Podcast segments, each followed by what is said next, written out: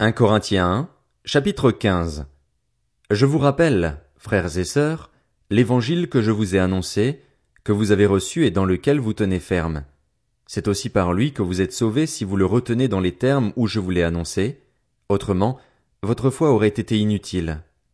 Je vous ai transmis avant tout le message que j'avais moi aussi reçu, Christ est mort pour nos péchés, conformément aux Écritures. Il a été enseveli et il est ressuscité le troisième jour, conformément aux Écritures.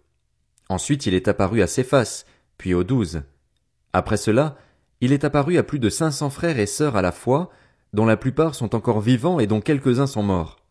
Ensuite, il est apparu à Jacques, puis à tous les apôtres. Après eux tous, il m'est apparu à moi aussi, comme à un enfant né hors terme. En effet, je suis le plus petit des apôtres et je ne mérite même pas d'être appelé apôtre parce que j'ai persécuté l'Église de Dieu. Mais par la grâce de Dieu je suis ce que je suis, et sa grâce envers moi n'a pas été sans résultat. Au contraire, j'ai travaillé plus que tous, non pas moi toutefois, mais la grâce de Dieu qui est avec moi. Ainsi donc, que ce soit moi ou que ce soit eux, voilà le message que nous prêchons, et voilà aussi ce que vous avez cru. Or, si l'on prêche que Christ est ressuscité, comment quelques-uns parmi vous peuvent-ils dire qu'il n'y a pas de résurrection des morts? S'il n'y a pas de résurrection des morts, Christ non plus n'est pas ressuscité. Et si Christ n'est pas ressuscité, alors notre prédication est vide, et votre foi aussi. Il se trouve même que nous sommes de faux témoins vis-à-vis de Dieu, puisque nous avons témoigné contre Dieu qu'il a ressuscité Christ. Or il ne l'a pas fait si les morts ne ressuscitent pas. En effet, si les morts ne ressuscitent pas, Christ non plus n'est pas ressuscité. Or, si Christ n'est pas ressuscité, votre foi est inutile, vous êtes encore dans vos péchés, et par conséquent ceux qui sont morts en Christ sont aussi perdus. Si c'est pour cette vie seulement que nous espérons en Christ, nous sommes les plus à plaindre de tous les hommes. Mais en réalité, Christ est ressuscité, précédant ainsi ceux qui sont morts. En effet, puisque la mort est venue à travers un homme, c'est aussi à travers un homme qu'est venue la résurrection des morts. Et comme tous meurent en Adam, de même aussi tous revivront en Christ, mais chacun à son propre rang. Christ en premier, puis ceux qui appartiennent à Christ lors de son retour. Ensuite viendra la fin, quand il remettra le royaume à celui qui est Dieu et Père, après avoir anéanti toute domination, toute autorité et toute puissance.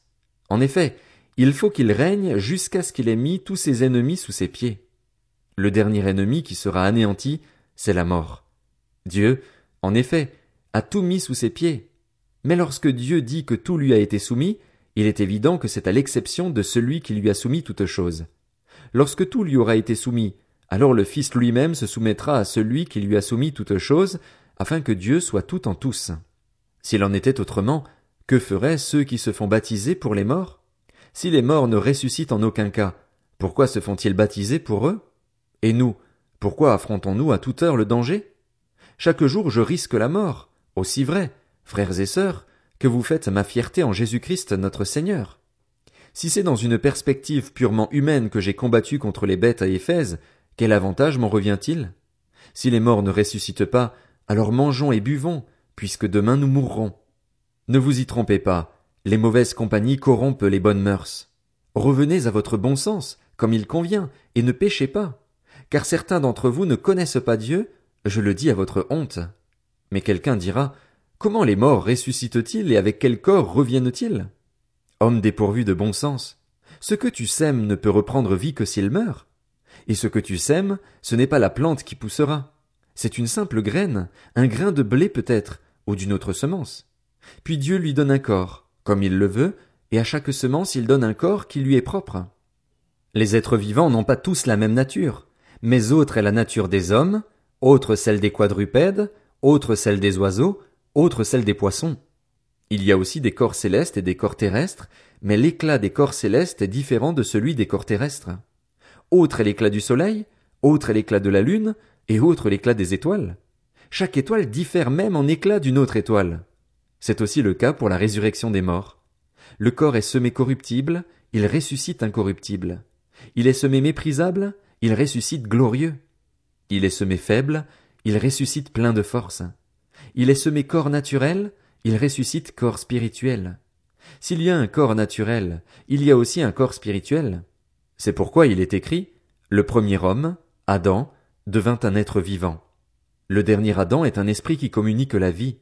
Mais ce n'est pas le spirituel qui vient en premier, c'est le naturel. Ce qui est spirituel vient ensuite. Le premier homme, tiré de la terre, est fait de poussière. Le second homme, le Seigneur, est du ciel. Tel est l'homme terrestre, tels sont aussi les hommes terrestres. Et tel est l'homme céleste, tels seront aussi les hommes célestes. Et de même que nous avons porté l'image de l'homme fait de poussière, nous porterons aussi l'image de celui qui est venu du ciel. Ce que je veux dire, frères et sœurs, c'est que notre nature actuelle ne peut pas hériter du royaume de Dieu, et que ce qui est corruptible n'hérite pas non plus de l'incorruptibilité. Voici, je vous dis un mystère.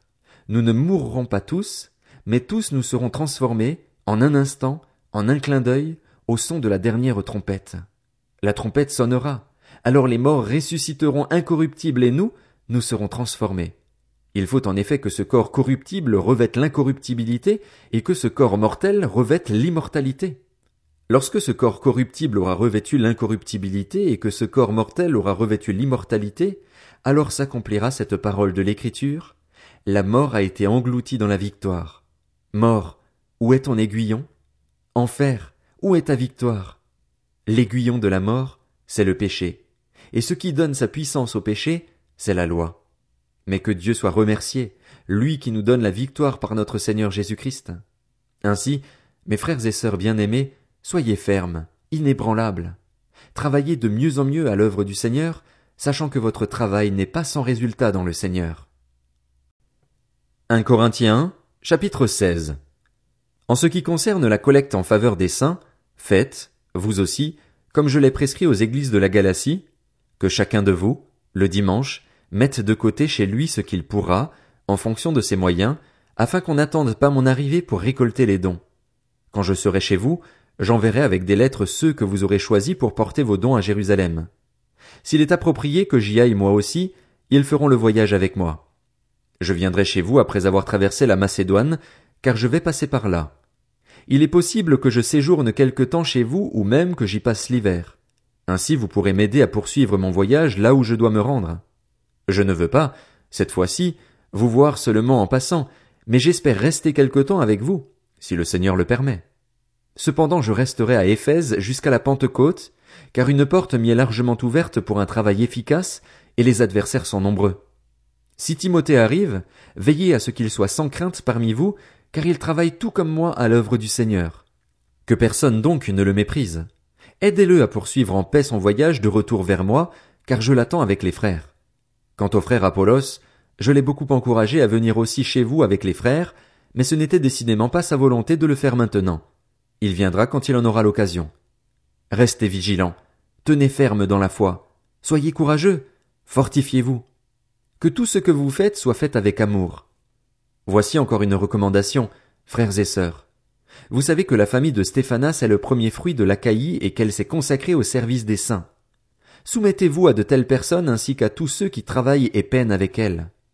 Je me réjouis de la présence de Stéphanas, de Fortunatus et d'Achaïcus. Ils ont suppléé à votre absence, car ils ont tranquillisé mon esprit et le vôtre. Sachez donc apprécier de telles personnes. Les églises d'Asie vous saluent. Aquilas et Priscille, ainsi que l'église qui se réunit dans leur maison, vous saluent chaleureusement dans le Seigneur. Tous les frères et sœurs vous saluent. Saluez-vous les uns les autres par un saint baiser. Moi, Paul, je vous salue de ma propre main. Si quelqu'un n'aime pas le Seigneur Jésus-Christ, qu'il soit maudit. Maranatha. Que la grâce du Seigneur Jésus-Christ soit avec vous. Mon amour est avec vous tous en Jésus-Christ.